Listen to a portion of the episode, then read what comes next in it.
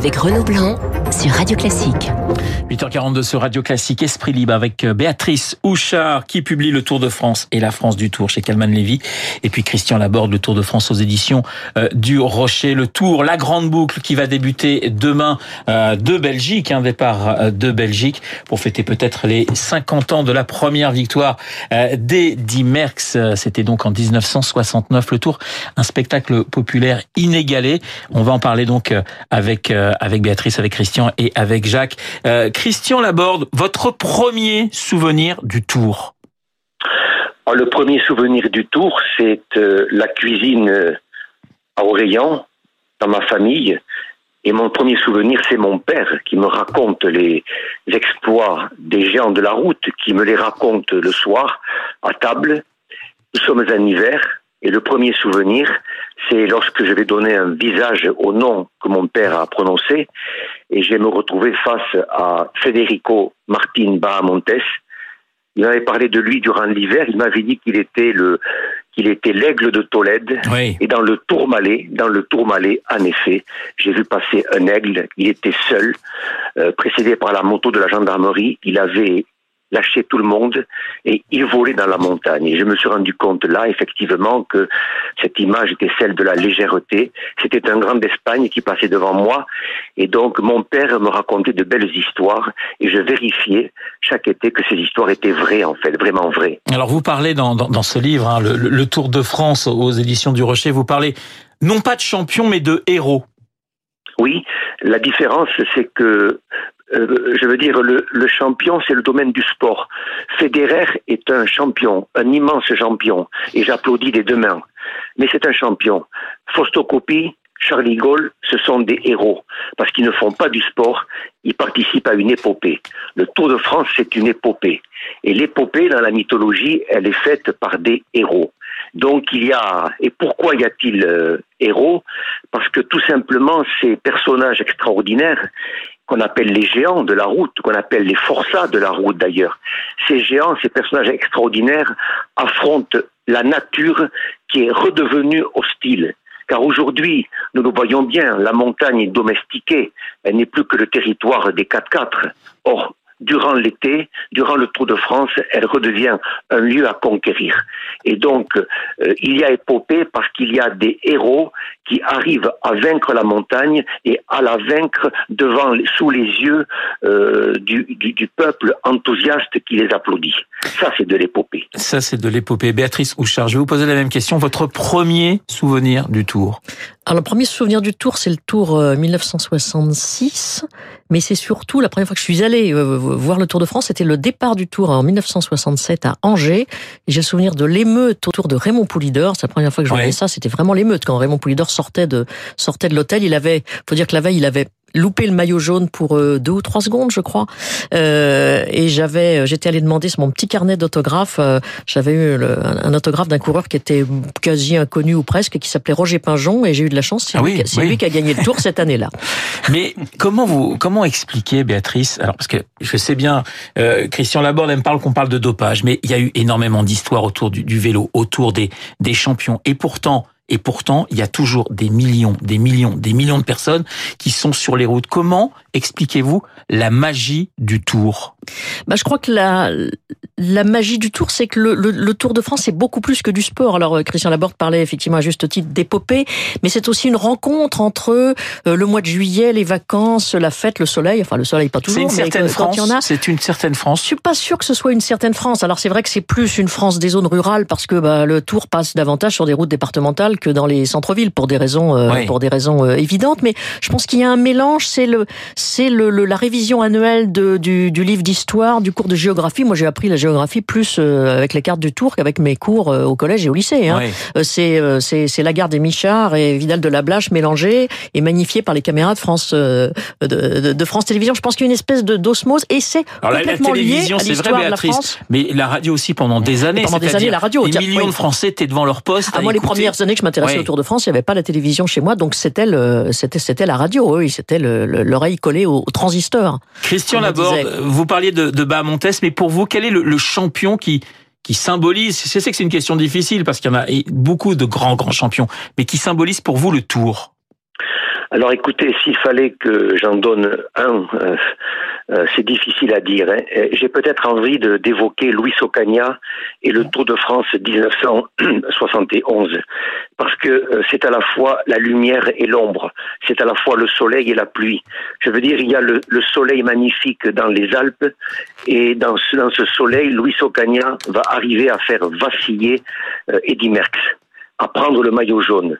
Et donc c'est la première fois que Eddy Merckx s'est battu, battu à la loyale par un grimpeur plus fort que lui.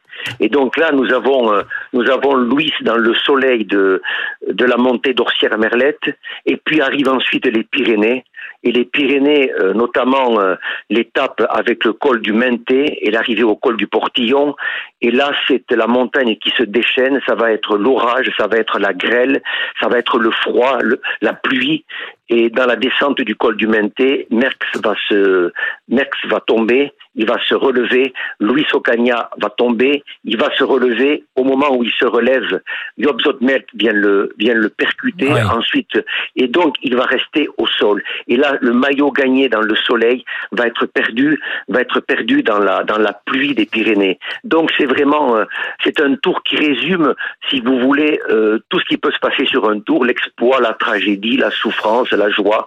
Et il est vraiment représentatif de la, euh, de la dramaturgie du Tour de France, le Tour 71. Merci beaucoup, Christian Laborde, d'avoir été en ligne ce matin avec nous. Le Tour de France aux éditions du, du Rocher. Béatrice Souchard, il faut de la tragédie pour un bon tour il faut du panache, il faut de l'exploit, et c'est peut-être ce qui a manqué un petit peu au, dernier Tour de France, où euh, on va pas se raconter d'histoire, on s'est un peu ennuyé ces, dernières années avec la domination d'une équipe, l'équipe Sky devenue euh, Ineos cette année. On verra si ça continue ou pas.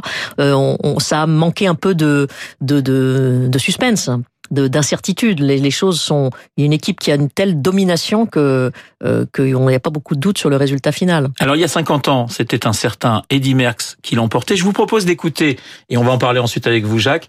Léon Zitrone aux commentaires. Vous allez voir, il est dithyrambique. Bravo Merckx Bravo Merckx Je dois vous dire que pendant les 100 km où j'ai suivi, mais ou tout moins je précédais Merckx dans ma voiture, debout, je ne pouvais pas m'empêcher de crier Allez Eddy, bravo Merckx, c'est un seigneur voilà, c'est un seigneur, la voix de Léon Zitrone, Jacques Sanchez, les, grandes voix effectivement du Tour. On, pense à Léon Zitrone, on pense à Robert Chapat, on pense à, d'autres grands journalistes. Hein. Robert Chapat, c'est c'est le premier, le premier d'abord cycliste à devenir journaliste et à commenter euh, le Tour de France à la télévision dès les années 60.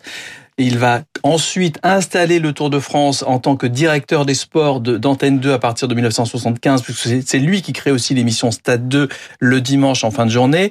Il va donc installer le Tour de France sur Antenne 2 de façon définitive et exclusive à partir de 1985, parce qu'à partir de 75, ce sont TF1 et Antenne 2 qui vont se partager pendant une dizaine d'années les diffusions des étapes du Tour de France. À partir de 85, grâce à Robert Chapat notamment, le Tour de France va arriver sur Antenne 2 et n'en partira plus puisque ça fait maintenant 85 ans aujourd'hui, je ne sais plus, plus de 35 ans que le Tour de France est diffusé sur le service public. Robert Chapat, il invente un ton nouveau, il invente une voix, il s'adresse, c'est le premier à s'adresser aux téléspectateurs lorsqu'il commente le Tour de France. Il crée une atmosphère. Et après Robert Chapat vont arriver des Jean-Michel Lelio, vont arriver effectivement Léon Zitrone. J'oublie le tout premier, tout premier en 1948, parce que ce que je ne vous ai pas dit, c'est que le Tour de France c'est le premier rendez-vous, une des premières émissions de la télévision française. 1948, premier Tour de France, enfin premières euh, images du Tour de France à la télévision, avant même la création du journal télévisé. C'est-à-dire que le Tour de France arrive en même temps que la messe de minuit, le jour du Seigneur et le premier bulletin météo de la télévision française. Il y a tout. C'est assez extraordinaire. la messe est dite La messe est dite. 1948, vous imaginez. Et c'est Antoine, euh, Georges de Caunes, pardon, son père, Georges de Caunes, qui le tout premier commentateur d'une étape de, quelques images. C'était ah, il y avait des caméras fixes en haut d'un col dans les, dans les Pyrénées, je crois. Exactement. Et c'était pas en direct, bien sûr. Bien il montait le sujet et il était, ce même sujet était diffusé le lendemain dans le journal télévisé. C'était Georges de Cône le premier. Voilà. Et Antoine de Cône, d'ailleurs, qui est, qui est fan de, de cyclisme absolu. Une question. un vrai cycliste. Une question, Jacques, sur les audiences du Tour. Alors, écoutez, les audiences sont encore extraordinaires. On a beau dire que ça baisse un peu. Ce qui était vrai pour l'édition 2018. Elle a un tout petit peu baissé par rapport à l'édition 2017, mais ce sont des chiffres assez hallucinants.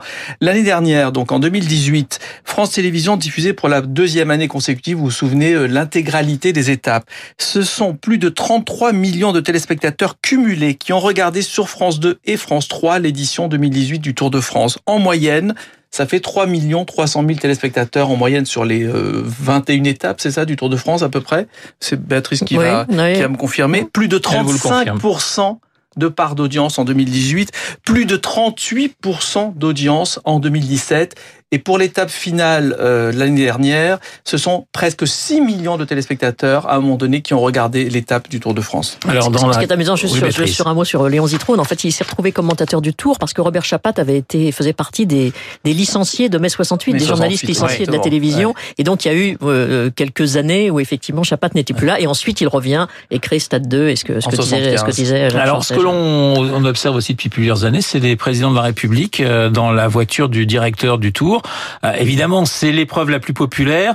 Les présidents, alors ils y vont pas forcément tous les ans, ça dépend un petit peu de, justement de leur, popularité, mais c'est devenu presque un, passage obligé, Béatrice, pour euh, les chefs de l'État. Le premier qui suit dans, euh, dans la voiture officielle de, du, du directeur de la course, c'est Nicolas Sarkozy, qui est incontestablement un vrai fan de vélo. Vous pouvez lui poser des questions sur tous les tours des années 60-70, il est assez difficilement collable. J'ai essayé, donc je, je, je vous garantis qu'il connaît vraiment très très bien. Donc pour lui, c'est là il réalisait un rêve d'enfant, Sarkozy, en, venant. Du coup, après, François Hollande, euh, François Hollande a fait a fait la même chose, euh, a suivi une étape également. Emmanuel Macron en 2017, pas l'année dernière. Il revient cette année. Euh, mais il est prévu qu'il revienne, qu'il revienne cette année. Et auparavant, le général de Gaulle était en 1960 à Colombey les deux églises. Le tour s'était arrêté, ce qui n'est jamais arrivé pour une autre personnalité, arrêté pour le saluer.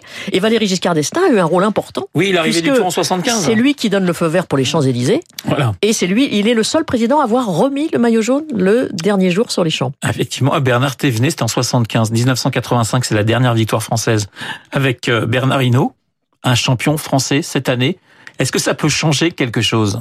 J'allais dire pour euh, le moral d'un pays. Parce que vous vous souvenez de la Coupe du Monde 98, on nous avait expliqué que ça avait eu des, des conséquences. 85, ça fait quand même un petit moment. Je pas le parallèle avec le euh, avec la Coupe du Monde. C'est sûr que si euh, Thibaut Pinot, Romain Bardet ou Julien Lafilippe étaient susceptibles de gagner le Tour ou avaient le maillot jaune pendant plusieurs jours, ça le, le, ça tout le monde serait tout le monde serait content.